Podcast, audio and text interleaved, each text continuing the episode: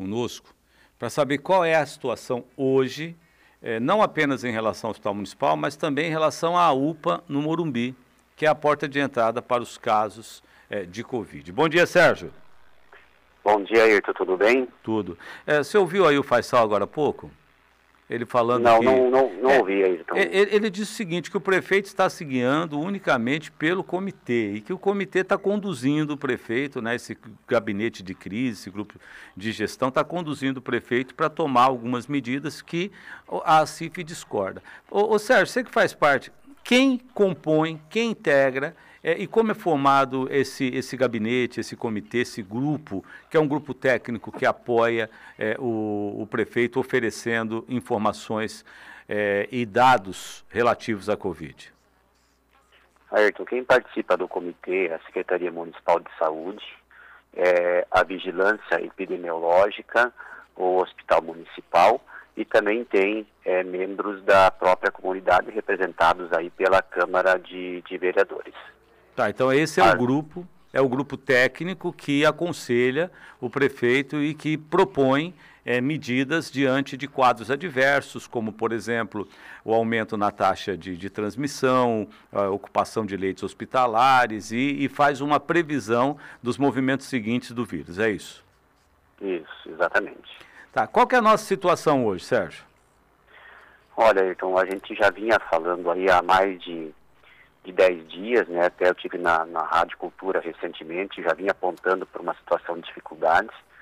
É, nós estamos aí com o hospital mantém os 100% de taxa de ocupação, né? E hoje nós temos aí é, nove pacientes na UPA é, aguardando vaga de UTI para o hospital municipal e devemos ter em torno de 15 pacientes aproximadamente, vai fechar o boletim às 9 horas da manhã, da nona regional de saúde. Tá, então seriam 24 pessoas entre nona regional e Foz aguardando vaga em UTI. É, esses dados eu preciso confirmar, eles estão ainda é, confirmados pela macro regional, tá? Então hum. esses dados a partir das, das 9 horas da manhã sai um novo boletim apresentando então qual é a necessidade da nona, da nona regional em virtude de altas que ocorreram durante a noite, né? Esses dados sempre são atualizados pela manhã. A gente tem sempre um gatilho, Sérgio, é, para que as coisas é, cheguem é, ao ponto que chegaram no momento atual. É, onde é que foi que nós nos equivocamos aí atrás? O que, que não funcionou para a gente enfrentar essa situação hoje? Olha, são, uh, uh, eu, posso falar pelo hospital que são vários fatores que a gente identifica que, que podem ter ocasionado essa situação. Né? Primeiro, é que quando o, veio essa nova variante, o número de pacientes jovens nas UTIs aumentaram muito. Né? Então, nós estamos com um grande número de pacientes internados há vários dias nas UTIs. Então, isso aconteceu no, no Brasil todo, no Paraná todo, e não foi diferente em Foz do Iguaçu. Ou seja, o tempo médio de UTI aumenta e, consequentemente, há menos giro nas UTIs. Então, isso é um impacto que acontece. É, esses dias nós também tivemos um número é, importante que veio do Paraguai, brasileiros e paraguaios, que também acabam ocupando os leitos, né? Então, nós nunca tivemos aí abaixo de 100%. Então, o, o que, que ocorre? Diferentemente de março, quando explodiu os casos, naquele momento, nós tínhamos 50 leitos de UTI no Hospital Municipal e 45 leitos ocupados. E nós conseguimos avançar para 70 leitos. E hoje, com o aumento dos casos, nós já partimos de 70 leitos todos ocupados. Então, esse que é a estagnação e a grande dificuldade. O, o Sérgio, é, menos giro aumenta a taxa de letalidade? Não necessariamente, hum. às vezes pode até diminuir, o que prova os próprios dados epidemiológicos é, é, o tempo maior de UTI, muitas vezes, é porque o paciente está suportando o tratamento intensivo e ele acaba tendo alta. Só que esse processo, ele é muito mais lento né, do que um paciente idoso que, infelizmente, chega num período ou ele tem alta ele acaba indo a óbito. Então, isso que é, é o diferencial. Então, a gente percebe que mesmo a gente estando com as UTIs 70, 100% ocupado já há vários dias, nosso índice de mortalidade em Foz do Iguaçu caiu. Tá, é, Sérgio, é, no Brasil nós tivemos um aumento na, na mortalidade entre pessoas de 40 a 49 anos no, no mês de abril. Foz do Iguaçu seguiu o mesmo, o mesmo, a mesma condição? Subiu, mas não, não na mesma escalada, porque a gente começa a observar nos boletins óbitos aí na faixa dos 45 anos, dos, tivemos óbitos com 38 anos, né?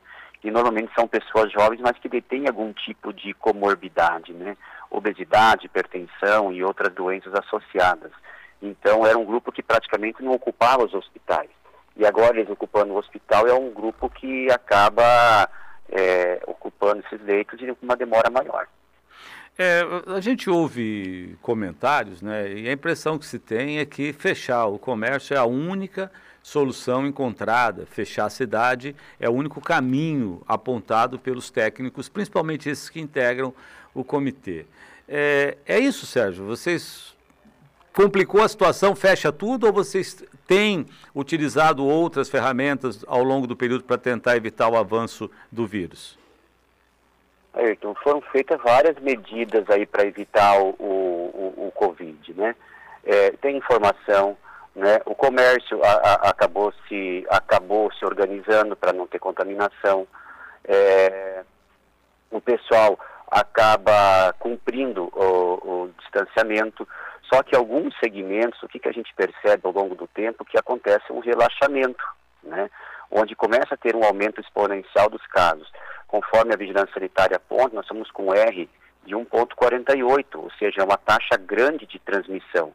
Isso se dá pela circulação das pessoas. Né? Então, esse número, esse grau elevado é o que faz que, a, que cada vez mais a chance de contaminação entre as pessoas.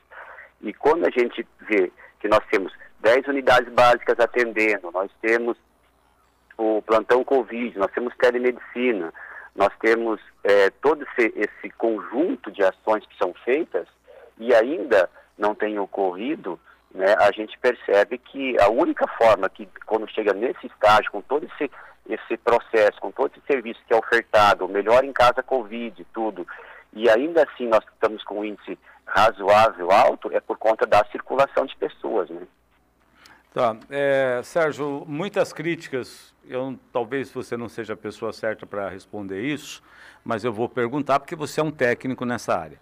Muitas críticas é, por parte da CIF, que a CIF diz que formou um grupo independente para prestar atendimento, fazer um, um atendimento preventivo, um atendimento precoce das pessoas e que a prefeitura não aderiu a, a esta situação. O que, que você tem a dizer sobre isso? Olha, é como foi falado, isso é um grupo independente, né, né Ayrton? Cada um tem suas responsabilidades, suas ações. Né? Nós temos o nosso projeto, nós temos nossos protocolos, todos os pacientes são assistidos, desde o plantão, telemedicina, do posto de saúde. Nós temos um projeto que todos os idosos, quando a gente vai nas casas, a gente consegue monitorar, a gente consegue tratar. Né? Então, assim, é, a nossa parte nós também estamos fazendo, assim como a sociedade civil organizada se organizou, tentando colaborar com o sistema. Né? Mas o que a gente percebe, que eu já implorei aí na rádio várias vezes, é que as pessoas de fato buscam o tratamento. A gente ainda vê muitos casos graves de pacientes que vão em farmácia, fazem o teste, começam a tomar medicação por conta, né? E aí, quando chega no hospital, na UPA, já no estado avançado. Né? Se nós temos 10 unidades abertas, é, nós temos a UPA, nós temos o plantão Covid, nós temos a telemedicina, nós temos esse grupo de, de organização civil, da organização civil aí de Foz do Iguaçu também querendo ajudar. Aí, por que, que as pessoas não buscam ajuda? A gente já apelou, a gente já pediu a isso à população, né? Que não faça automedicação, que não faça isso sem o acompanhamento médico, isso só agrava a situação. É, mas nesse caso eles estão tendo é, uma indicação médica, né?